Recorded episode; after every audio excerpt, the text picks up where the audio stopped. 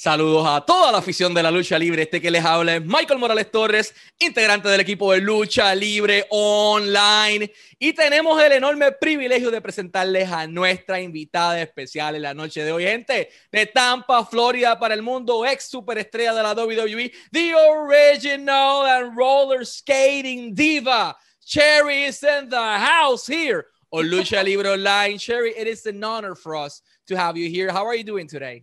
Oh, thank you so much. I'm doing fantastic. I'm so excited to have this interview with you. Thank you. We are excited as well to have you here because we didn't saw you for a long time inside the pro wrestling industry. Uh, but suddenly everything changed.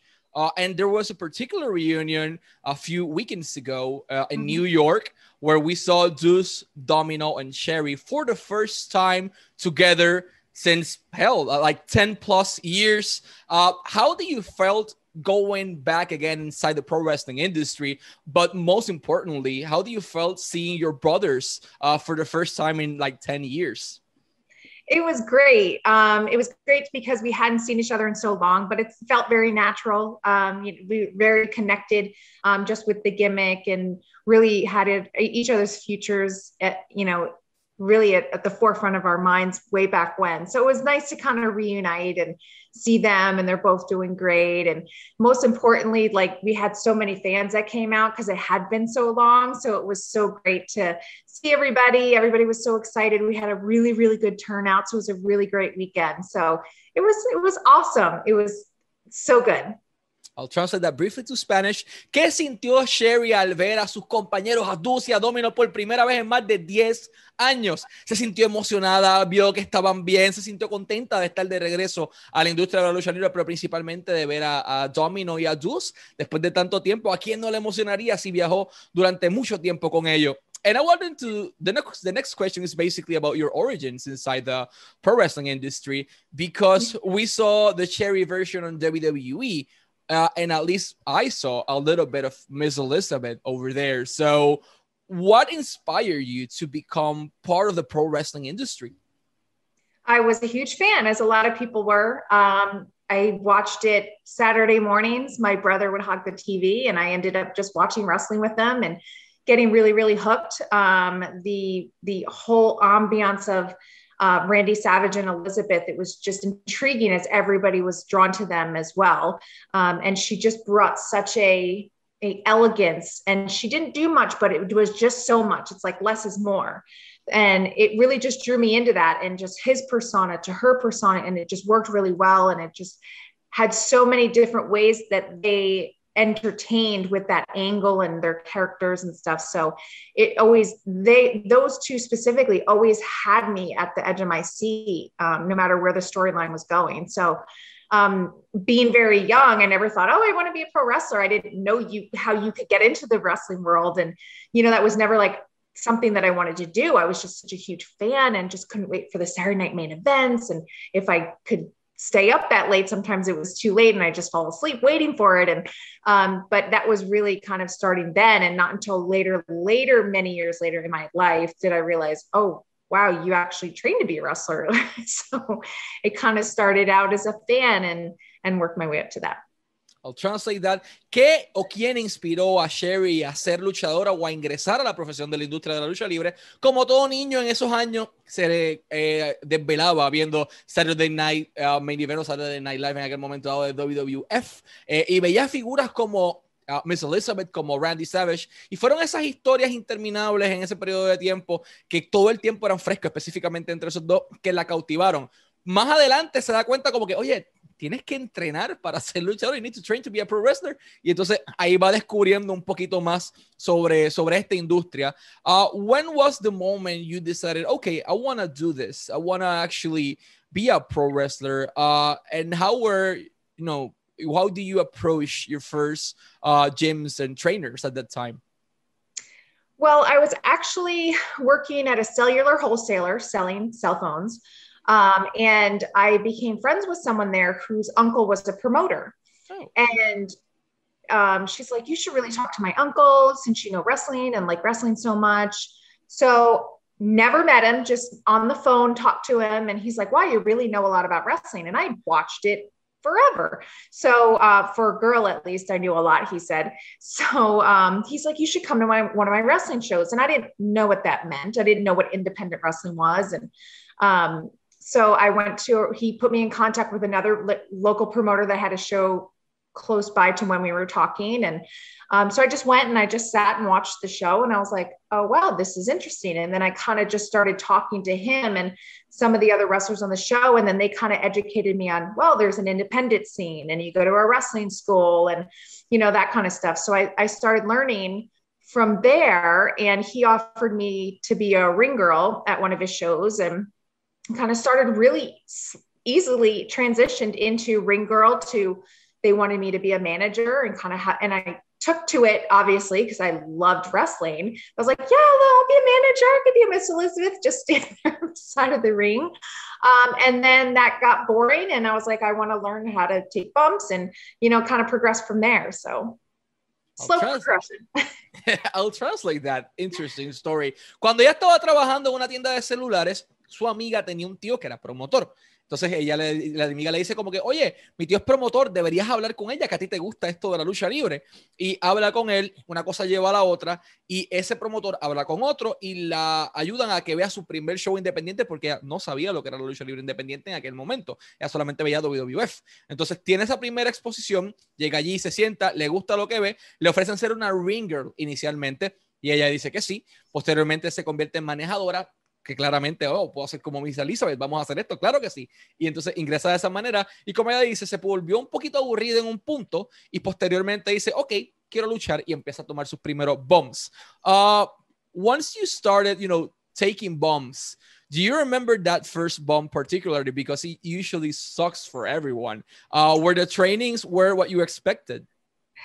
Oh, it was tough because the, the ro- local wrestling school to me had two rings, and I had to start out in the boxer's ring. So that had no give like a wrestling ring. So it was quite tough, quite tough. Your body definitely has to learn how to adjust and adapt to it.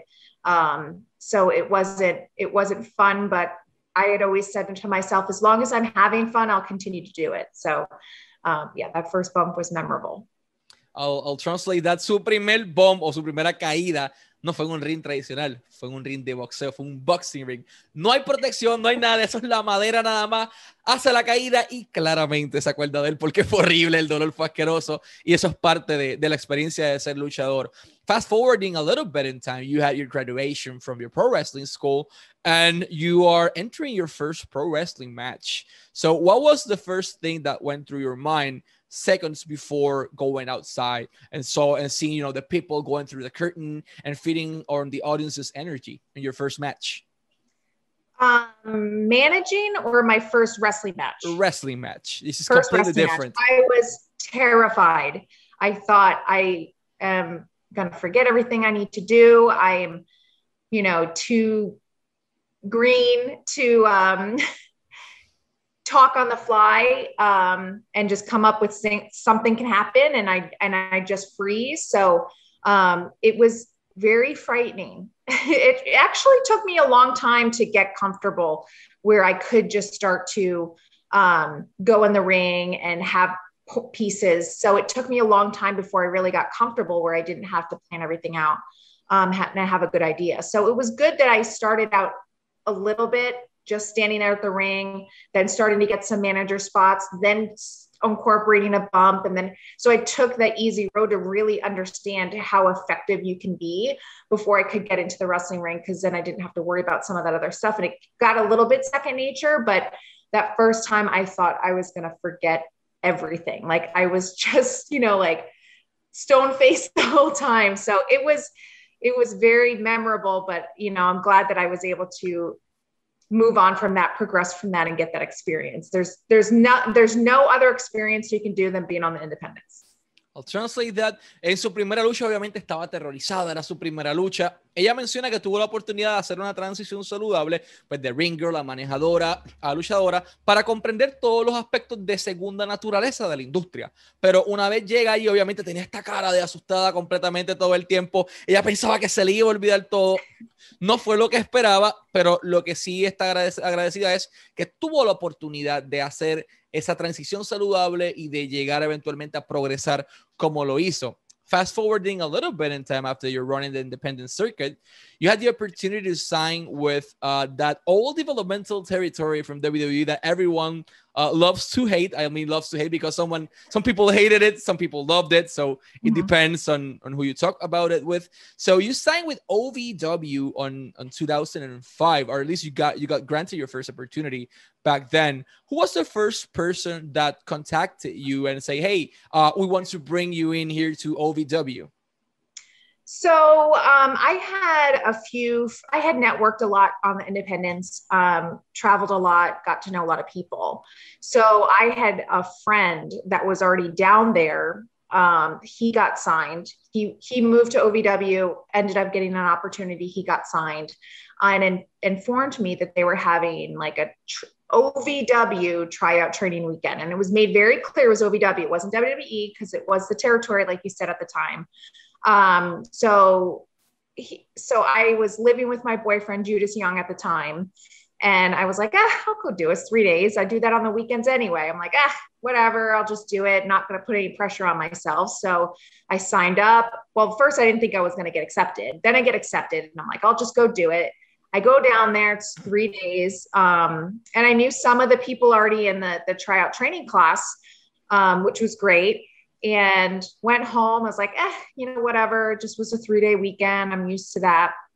So I called Danny Davis a few days after I got home to thank him for the opportunity.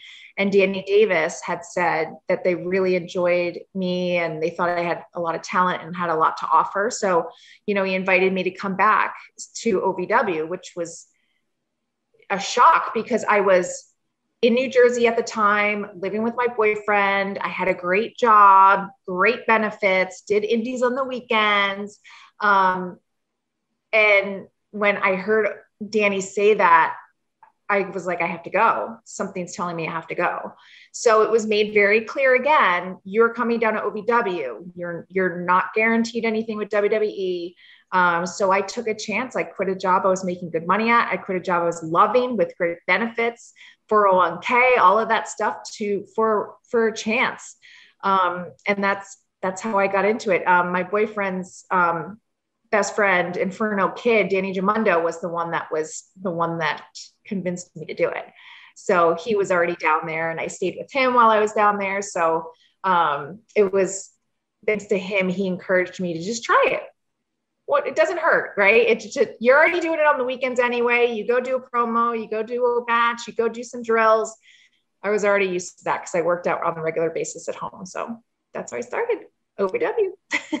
I'll translate that. Cuando ¿cómo llega esta oportunidad de llegar a OVW, que era el territorio de desarrollo de WWE? Ella menciona que hizo mucho networking durante su trayectoria por el circuito independiente, conoció muchas personas, una cosa llegó a otra y alguien le dijo, oye, están haciendo un campamento de reclutamiento con OVW, deberías hacerlo. Y ella como que, ah, no afectaría mis posibilidades, vamos a hacerlo, no le pongo mucha fe, pero vamos a intentarlo. Somete y de repente aceptada, she got accepted. Y es como que, ok, eh, está bien, no hay problema. Llego allí, vuelo, no hay ningún problema y eh, estoy allí, hago todo el entrenamiento, ya estoy acostumbrado a este tipo de ejercicio. Me voy, llamo a, Davis y le digo, mira, este, estoy muy agradecido por la oportunidad, etcétera, etcétera. Y es como que, oye, nos gustó mucho tu trabajo, deberías venir acá. Y es como que, yo, ir allá. Y en aquel momento ella estaba trabajando en Nueva Jersey, estaba viviendo con su novio y su trabajo tenía buenos beneficios, estaba cómoda, estaba haciendo independent wrestling los fines de semana en New Jersey y era como que ¿qué hago? Y el amigo de su novio, Inferno Kid, que estaba ya trabajando para OVW, fue quien la convence de decir, ok, deberías venir para acá. Él le dio esa valentía y ella tomó la decisión de llegar a OVW. Uh, what do you recall of that first day? Okay, you, put the pen on the paper after a while, uh, but once you put the pen on the paper, everything, you know, works different. Everything's, everyone sees you, you know, in a different way. So once you enter the building uh, for the first time, the backstage ambience, the creative aspect, everything, what were your thoughts of the original OVW? I had a great time at OVW. We had a lot of creative control over the whole show, um, from your character to your storyline to the whole class. So it was great. Al Snow was fantastic. Rip Rogers was fantastic. Danny Davis, they all gave us that opportunity to be creative and have input on each other's storylines and how we can make the show better. Um, when I was down there, we our popularity got really big where we were doing shows almost every night after practice um, in another town so we you know we were able to really hone our craft and you know me um, deuce and domino were able to really marinate and kind of really understand our characters and how our dynamics would work. So um, I, I had a wonderful time with ovw it was it was amazing. I'll translate that. Obviamente la pasó muy bien a OVW, le gustó su experiencia y llega el punto en que estaban tan populares que posterior a los entrenamientos todas las noches estaban haciendo lucha, todas las noches tenían un show distinto y obviamente la estaba pasando bien, estaba conducido domino, lo que me lleva a mi próxima pregunta, which leads me to my next question. I got the opportunity to hear Cliff's version of the story, but what do you recall of when the producers and everyone pitched you the starting idea to say, hey, uh, you're going to be Sherry Pie, you're going to be a manager, and you're going to be managing Deuce and Domino. What were your thoughts when they pitched you the initial idea, and what were your thoughts when you started working with them? So um, Deuce and Domino came up with the idea. They oh. were already doing a greaser's gimmick in OVW. Um, I was uh, not contracted yet. I was just in the um, intermediate class. And I would Wednesday nights be the ring girl on OVW TV. So I had known um, Deuce from when we started back in New Jersey, he lived in New Jersey and started at the same wrestling school I did. Um, we didn't, we never trained together, but I, I met him on the independence and knew he was in wrestling and stuff like that. So we already knew each other. And after one of the wrestling shows, he approached me because he knew me and they were looking for this girl and they didn't know what she looked like. They didn't know what her name was, but she had to be on roller skates. We were doing a throwback. So so Jimmy was just like, this is what we want to do. Would you be interested? And I was like, yeah, of course. Yeah. Let you know, I'd be totally interested. And he's like, well, after the TV taping, he was going to show me some promos that him and Domino had been doing for the, for the contracted class. So I watched their clips and they had already been doing this greaser gimmick. Um, but they needed to, me to come up with what I thought this girl would look like. So they were the ones that kind of gave me that opportunity to be a part of their their shtick, you know. So it was great, and you know we put it together in a week, and um, it wow, was a, a Wednesday night that uh, Deuce approached me about it. Wednesday after TV, he showed me the clip, and then he said, "Listen, um, the office." Johnny Ace and everybody in talent relations were coming down that Tuesday to evaluate the OVW contracted class, which they did from time to time. And they wanted to present this idea. Um, so we had really a week to get it together because Domino wasn't signed at the time either. So I went out and I found the skates and I kind of put this outfit together of what I thought she would look like. And we came up with my name two days before, um, you know, WWE talent relations came down and you know we thought Sandy from Grease, Cherry from Outsiders and Cherry was way more wrestling esque. so we went with Cherry which I love. Um, and really marinated with it and then just shocked everybody because we didn't tell a soul we were doing this. So that was that was exciting. The boys came up with the gimmick and it was it was put together in a week. So it was great, the best. I'll translate that interesting story. ¿Cómo nace este concepto de alinear a Cherry, a Deuce y Domino? Pues ellos mismos ya tenían a Deuce y Domino creados y estaban echándole el ojo a ella desde que ella era Ring Girl ahí mismo en OVW, todas las semanas, en la programación televisiva de OVW. Ya ya conocía a, Cliff, que era Domino, lo conocía de New Jersey, tuvo la oportunidad de entrenar con él. Eh, pues nuevamente, él no estaba empleado completamente bajo contrato con la empresa, ella tampoco. El único que estaba empleado era Deuce. Eh, nace esta oportunidad de que yo, ok, tenemos esto en mente, pero queremos que tenga patines. We want her to have roller skates. Lo que era como que, ¿pero por qué? ¿Qué tienes en mente? Y nace esta idea en una semana, en just one week. deciden armar todo el muñeco antes de que llegue Johnny Ace y WWE Talent Relations allí a echarle el ojo a ver quién estaba. Y dos días antes tenían una difícil decisión: Sandy o Cherry. ¿Cuál de las dos era más efectiva? Ella decide irse por el nombre de Cherry porque era más wrestling related y le gustó la alternativa. Mostró el vestuario que tenía disponible en aquel momento dado, todo rápido, y así es que nace esta pareja o este equipo.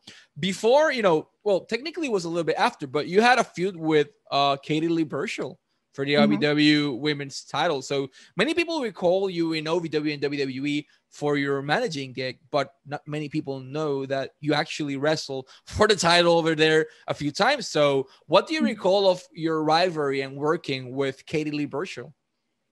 Oh, Katie Lea was great. Um, I was very true to my um, character that Cherry didn't know how to wrestle. That's kind of how we were playing it. I was the good girl, they were the bad guys. So we were very creative in, you know, I ran from her, she chased me, and I took advantage of the situation when the boys got involved. So it was really fun. Um, it was after a big feud we had with um, Cody and Sean. So it was kind of my turn to um, have a little bit of a title run. So um, she was great. We were actually transitioning on the road. So I was doing um, I was doing uh, house shows with WWE and then coming down and having that feud with her. So it didn't last long, um, but what I did do with her was was really fun. She's great. I love her.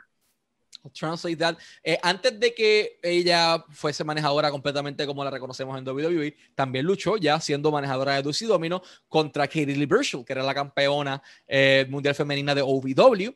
¿Cómo nace este concepto? Bueno, Sherry estaba ya decidida de que era un personaje que ya no luchaba. Ella era la niña buena. Deuce y Domino eran los tough guys, los malos. Sherry era la niña inocente. Entonces, cada vez que ella simplemente corría, corría, corría y detrás de ella se iba Katie Lee Burchell, la buscaba, la cazaba. Y cada vez que Deuce y Domino hacían algo para distraerla, ahí Sherry capitalizaba a su favor. Eh, pero obviamente eh, habló muy bien de Katie Lee, tuvo buena experiencia con ella y eh, el resto es historia.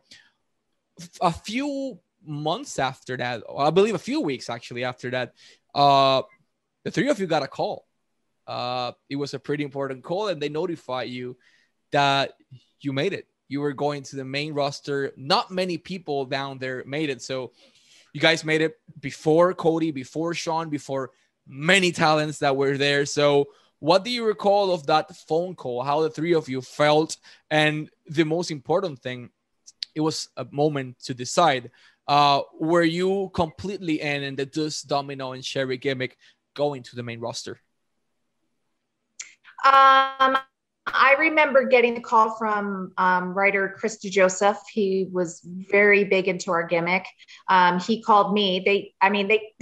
the, the office kind of did really use me as their manager, so they would call me, and then I would take care of the news and give it to the boys or whatever. So, which is funny. But um, yeah, he told me we were debuting. Um, we originally were supposed to have vignettes, which never really panned out. Um, and I don't know if Domino shared that with you. We were supposed to have vignettes that they were going to do, um, but they ended up not doing it.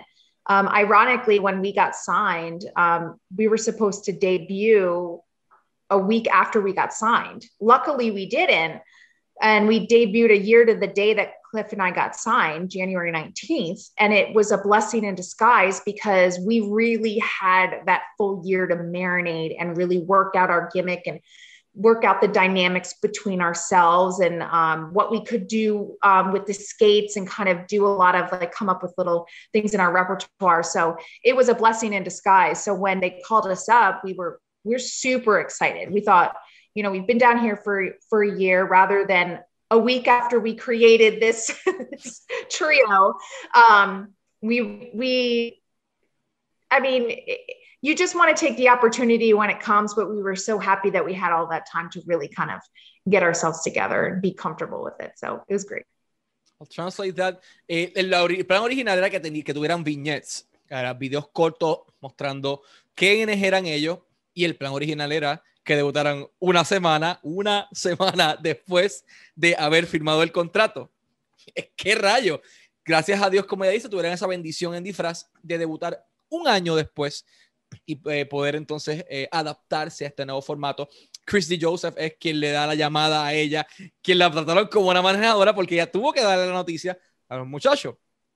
Y lo interesante de esto está en que Deuce, Dominic Sherry ya sabían lo que estaban haciendo, pero tuvieron un año completo en la carretera para prepararse para este gran momento. Another big moment on the three of your careers was, I believe it was Milan, Italy, uh, where uh, Deuce and Domino won the WWE Tag Team titles from the longest reigning tag champs at that point, Paul London and Brian Kendrick. When the referee counted three that they rang the bell, what was the first thing that went through your mind? It was insane. We're we're on, you know, overseas. We're winning the titles for the first time. You know, we we won them very quickly after debuting. It was the most elated feeling to know that the three of us had made it, made it together. All of our hard work had paid off. Um, and it was just a, a memorable moment. It was just incredible. So it was exciting. I'll translate that. Milán, Italia. Paul London y Brian Kendrick se enfrentan a Deuce y Dominos manejados por Sherry. De repente, dos o tres semanas después de haber debutado, uno, dos, tres, suena la campana. Nuevos campeones en pareja y la mente de Sherry estalla. Obviamente estamos overseas, estamos allá en Italia y dos o tres semanas después gana los títulos. Qué más orgullo que tener la oportunidad de, de ver algo así. Uh, you fitted for a while with, with many tag teams, but uh, I wanted to ask you, how was your experience backstage on the WWE main roster? How did they treat you? How do you feel the creative process compared to what it was on OVW? Uh, creative was a lot different. Um, you know, you could pitch what you wanted to pitch, um, but it was really just a bigger machine behind that. So, um, and they had plans for everybody. So, for instance, um, I tell this story a lot. We um, we did a semi little kind of thing with uh, Dave Batista and Ric Flair, um, and that kind of came about it started when um, Deuce had a singles match against Batista. Um, and we did the whole spot where every time Deuce does something and gets over on Batista, he like blows me a kiss and what have you. And then Batista, you know, once he did it, he, he would blow me a kiss and I would just kind of flirt with Batista, like kind of like shyly. And um, it, it kind of grew from there. So we did something where Dave and Ric um, really kind of liked us a lot. And we did a tour in Singapore, Bangkok, Australia. Wow. Um, and Dave was great. Ric was fantastic too. Um, so I kind of got really friendly with them and they were great for us. And um, I remember being in the hotel, I think it was Bangkok. And um, David told me that Ric and him wanted to do a program with us that it was really kind of they were really enjoying it and he was going to call vince while we were overseas um, so I was like so excited. I'm like, oh my gosh, this is great. Um, because it was right after the segment where Deuce is backstage looking for me and he finds me in a locker room and I come out and it's Batista's locker room. Um, but as we roll away, it's Batista goes into his locker room and it's Flair and you know, Flair does his thing. So all the fans loved that. They have always asked me about that that that uh, backstage segment, which was great. So unfortunately, Vince had other plans for Ric and Dave. Um, so even with them being behind it and pitching it, it didn't really work out, which stinks. But that's just kind of shows the machine behind there. You know, it's like that's great. The top guys on our program wanted to do something with us. We got free matches out of it. Um, but it didn't go where where we could have taken it um, and done a lot with it but that's just the difference with OVW. We had a lot of creative control as opposed to what WWE does. They have different plans for different people. So, um, not that we couldn't have done a program, but with them being the top guys and us kind of being a lot newer, it wasn't going to be something they were going to put a lot of steam behind just yet, at least. So, yeah, that's how it works. I'll translate that. Uh, de OVW a WWE hay mucha diferencia. OVW tenía más control creativo, era más libre. Eh, en WWE, obviamente, ellos ya tenían unos planes estructurados para todas las personas y todo afectaba. Un ejemplo de eso es aquel famoso segmento en donde Cherry sale del camerino de Batista, que no sabía de quién era la superestrella, que el Domino estaba buscando en todas partes, y después descubre que era Batista el que estaba allí. Pues ellos trabajaron un tour overseas con Batista y con Ric Flair en Bangkok, Tailandia, en Singapur y también en Australia. En ese periodo de tiempo, Rick y Batista estaban muy contentos con el trabajo de Deuce, Domino y Sherry y querían, de hecho, trabajar con ellos un programa. Eh, insistieron en varias ocasiones, propusieron varias ideas, siendo los top guys, pero Vince ya tenía otros planes creativos para ellos. Y lamentablemente esto no se dio en televisión, pero sí se dio un periodo de tiempo en, un Tours Overseas, que donde por lo general tuvieron más oportunidad de trabajar, tal vez porque eran más nuevos que los top guys en aquel momento, pero la experiencia de trabajar con ellos siempre fue, fue muy buena. Speaking of creative decisions, who took the decision of separating you from Deuce and Domino and that randomly like put Maryse with them? Like, do you had a say in that matter? How do you feel with that decision? Um, I thought it was too soon, but I think because they were splitting off for the Divas competition, um, I, I'm not. There was no full-on discussion. It just kind of happened organically um, because with the divas competition I, you know i get this a lot i don't know if that was legitimate where people you know i know people were allowed to vote but did they go by what people voted or was it that wwe was creating that storyline? I just went with it did what they asked me every day. So i think it just organically happened where they wanted another girl because at that point i was never involved in anything. I was just with the boys. And we were always very protective of not only anybody touching me but um, me wrestling or anything like that. It was just i was just you know the roller skating girlfriend um, sister. Um, so that was really the only time I was ever isolated. And because the competition played out where Maryse got kicked out first, um, I think I don't know if they planned it that way. So we just kind of organically went that way. And then it just made sense when Maryse was first and it just it, itself made its own storyline. So again, I have no idea. I thought it worked out well. I thought there was so much more that Deuce Domino and I could have done. I thought it was way too soon, but I was willing to, you know, do what I wanted to do. Not what I wanted to do because I didn't have a say in it. I just followed my direction of what they wanted me to do. And and either way, it was sad because I wanted to be with the boys because we had so done so much. But um, that competition made me feel really good about myself because either the fans really wanted to see me, which was a great feeling, or if it was the office was really not listening to the fans and making their own creative, that's a win-win for me because either the office really wants me or the fan really wants me. I'm happy with either. So it didn't, it, I was just loving it as I was going through it. So. I'll translate that. Aquella decisión cuestionable de separar a Cherry de Deuce Domino, eh, porque ocurre y obviamente dice que no tuvo eh, oportunidad de decidir en eso, ella simplemente hacía lo que se le pedía.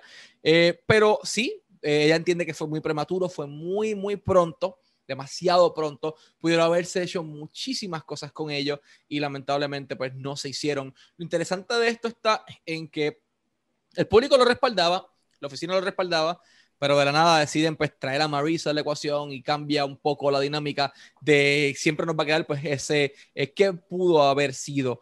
Uh, which actually leads me to my next question. Your first match in the main roster was against Maryse. So how do you feel, you know, to be granted the opportunity to quote unquote wrestle because you were Cherry, the the girl that was innocent, that didn't want it to wrestle, that that was just like the good girl. So uh yeah, with the gimmick and everything, how was that experience for you? It was fine because it met the storyline, and that's all that mattered to me. You know, having that match with her, um, just it, it just go, went along. With, and I'm not big into I won or lost or anything like that. So um, the storyline planned out. It it it stunk that it was so soon, but it is what it is. I mean, everything happens for a reason. So I was okay with it. I'll translate that. Obviamente la experiencia de Maryse como que todo ocurre por un motivo. Uh, which actually leads me to another question. You had the opportunity to be one of the first people to actually wrestle with Natalya Neidhart on WWE, who's a great friend of yours uh, as well. Uh, how was you know that opportunity to work with her in the ring and still have that friendship after so many years? It was great. I loved that I got to be her debut match. Um, she's, if you've ever met her, she is the most kindest, selfless, amazing, generous human being on the planet. She loves this business. You can tell it's running in her blood. Um, she was very kind to me. We we instantly gravitated towards each other. We just ha- got along so well, um, and I was so happy that that I was that match for her. Um, and it was memorable because we did really well. I mean, they wanted something from her, and they wanted something from me, and and to come back from the the curtain and everybody in Gorilla was like standing up and applauding was like, oh my gosh, like we did what we needed to do. And um, Fit was so pleased and um, they got the reactions. I, I, gave them the reactions they were looking for. She gave them everything that they wanted from her. So it was, it was great. And um, it was nice that I could be that for her because, you know, our friendship means so much to me. And to know that it's been so strong since then, um, it shows what kind of person she is. Translate that, obviamente Natalia es una persona muy amable, una persona dispuesta a dar mucho. Eh, y ella fue la primera lucha de Natalia Neidhart. Eh, posterior a esa lucha, ella narra como ya van de camino al camerino las dos. Y de momento está todo el mundo de pie, está todo el mundo aplaudiendo. Fit Philly les da las gracias porque obtuvo exactamente lo que, ella lo que buscaba de ambas competidoras. Y el hecho de que eh, puedan conservar su relación de amistad con Natalia Neidhart después de tantos años, simplemente fue, fue una experiencia increíble. Uh, after that you parted ways with uh, the WWF, both took separate pathways. Uh, what happened with you after that? Like, why did you disappear from the wrestling industry? Um, after I was let go, it was, it was really hard. Um, you know, we were let go. I was let go in the in that whole uh, economy crash, so it was a tough time. And wrestling was hard for me in a sense that I was I was a normal girl. Um, you're in a microscopic world, and I when when I got let go and the things that were being said as to why I was let go really kind of affected my confidence.